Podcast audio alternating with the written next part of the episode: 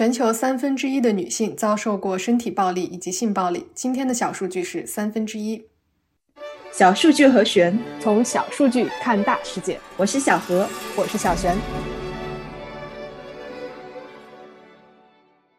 小璇，你上一次看国剧是什么时候啊？以及最近很火的《梦华录》，你看了吗？哦，我应该是去年夏天看《我在他乡挺好的》啊，当时有一些段落比较有共鸣。《梦华录》的话，看了开头几分钟吧。你呢？我上一次比较认真的看国剧，可能是《棋魂》。呃，不过这几年相比看电视剧，好像更喜欢看吐槽视频。呃，但是不得不说，刘亦菲配陈晓这个组合，还是激发了我的一些围观欲。呃，所以我就去瞄了一眼这个开分八点八的呃神剧。呃，我觉得这两个人还是挺自然的吧，呃，也很养眼。不过就是有一些情节和台词吧，嗯，乍看乍听有一点点微妙，后来越想越有一点不对劲呢。哦，我可能是美化了我小时候看过的一些。呃，特别喜欢的古装武侠剧或者权谋剧，这个《梦华录》单从卖相上来看，感觉还不错，但是我觉得豆瓣评分还是高的有一点离谱，因为现在很多国剧真的台词毫无节奏感，然后我看的时候感觉像在看我自己写的小说，就扯半天上不了正题，然后这种情况的后果就是，只要演员稍微不给力一点，分分钟整段戏都掉在地上。我看到有好评说演员全员原声出演，但是说真的，我觉得他们的台词功底也不太行。不过国剧质量吐槽不是我们今天的主题啊。最近关于《梦华录》争议比较大的，其实还是它究竟是不是一部大女主剧。嗯，没错。关于这个问题呢，我们看到一些对立的意见。呃，一部分呢是说这是一部大女主剧，因为故事的设定，女主呢虽然出身低微，但是呢努力向上，努力的改变自己的生活现状。另外一部分人呢，就是不同意这个观点。呃，在这个电视剧当中呢，女主用处女之身来证明自己的纯洁和对这个妓女的贬低，是对父权社会阶级压迫的一种接受。同时呢，女主的奋斗呢，还是靠着身份高贵的男主及其家庭背景来推进的，只是不挑战封建礼教框架之下服从规则的励志吧。嗯，这些呢都不是真正的独立女性的表现。嗯，关于这两种观点，我们不去站队。不过，我觉得观点的极端对立，甚至会引发骂战，这个现象本身就很有意思。就是说，在推动和实现女性权益的进步之前，社会甚至是女性内部，对于究竟如何定义女性主义，还有很多的争论。我自己网上冲浪的时候，会看到两种极端，一种是认为。婚姻和生育是对女性的剥削，反对婚姻，认为职业女性生育是侵害独立女性的生存空间。另外一种则是对于这种比较传统女权定义的反抗，他们认为婚姻、生育，甚至做全职太太都应该是女性的自由选择。正是因为这些定义的争论，我们看到有一些呃女性议题的讨论，最后都导向了性别对立和相互谩骂。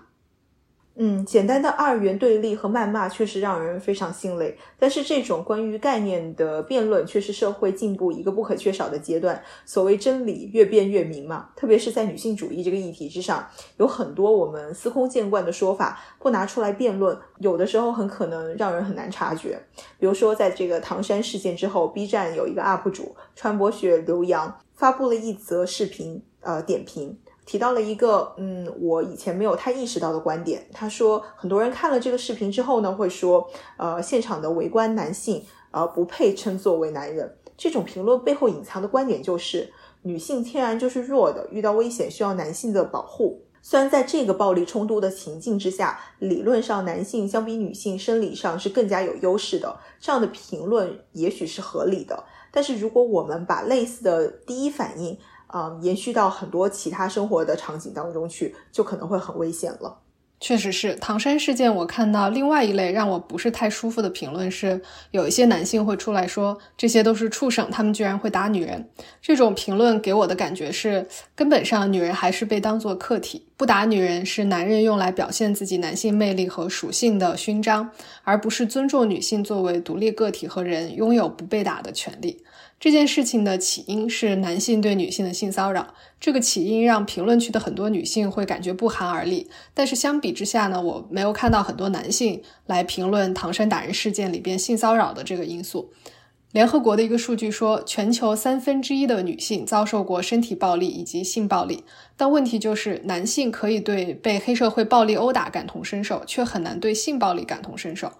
当然，我们不能一竿子打死所有的男性，呃，但我觉得可以反思的是，是不是社会和教育给了我们很多潜在的价值观，其实是有问题的。那这些问题可不可以拿出来讨论？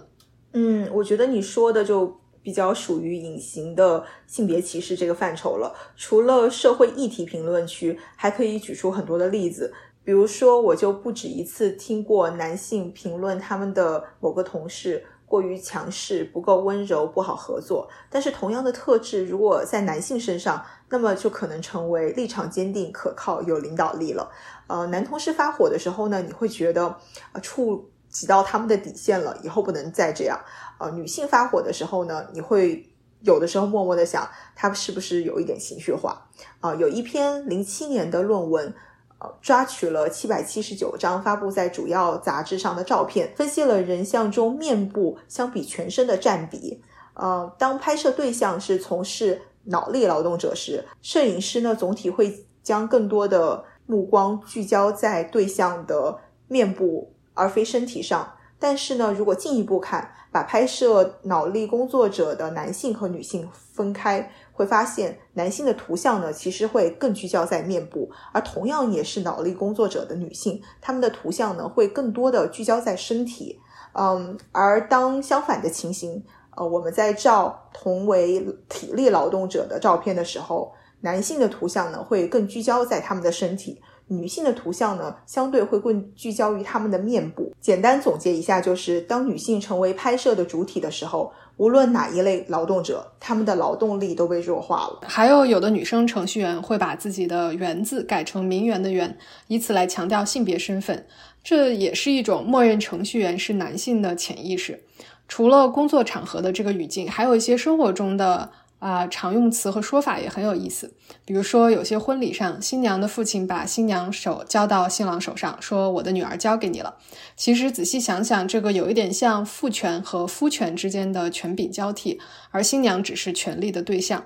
当然，绝大多数的父亲和丈夫都不是这么想的，但是这不代表我们不能探讨这种习俗的隐含意义。我们节目之前有的时候会被评论区骂，然后我印象比较深的一条是说我们无脑女，觉得说无脑我是完全可以接受的，这是对内容的评价。但是加上女呢，就有一点性别攻击了。但很多人未必觉得我性别歧视，而是这种歧视已经形成了条件反射。这种条件反射，男性很多时候也不能幸免。比如说，看起来缺乏所谓阳刚气的男性就会被贬低成娘，呃，相比职场来说，更愿意经营家庭的男性会被认为没出息之类的。接下来的问题就是为什么会形成这样的条件反射？社会观念又能不能被改变？我们看到两篇论文从历史的角度讨论了这个问题，感觉还蛮有意思的。首先，第一篇呢是对比性别歧视在大陆和台湾的不同表现。这篇文章把性别歧视分成了表面的歧视，包括男性占据更多的政治、经济，呃以及职场中的优势。而把隐性的歧视呢，表现在呃大家在文化和价值观方面的一些倾向。文章呢就发现，台湾在经历过现代西方各种浪潮的洗礼之后呢，表面的性别歧视是少于大陆的。但是与此同时呢，大陆在经历了五十到七十年代对传统文化的批判过后呢，隐性的歧视其实是少于台湾的。嗯，第二篇是北大经研中心今年发布的一篇文章。文章发现，革命早期的中央苏区在几十年后，女性的劳动参与率和女性出生性别比都显著的高于非中央苏区。这说明早期的革命深刻影响了当地人的性别观念。一方面可能是来自思想上的解放，另一方面很有可能是因为绝大多数的男性在参战之后，女性承担了。劳动生产的主要任务，经济地位提升，因此倒逼了性别观念的变化。这篇文章很有意思，大家有兴趣可以去看看。我们今天从梦华录开始聊起，讨论了女性主义的争议，还有社会中潜藏的性别歧视，以及历史对社会性别的影响。啊，就像我们说的，真相越辩越明。欢迎大家在评论区和我们一起讨论。这就是今天的节目啦！小数据和弦每周四更新，不定期惊喜加更，欢迎留言告诉我们你想听的数据。See you。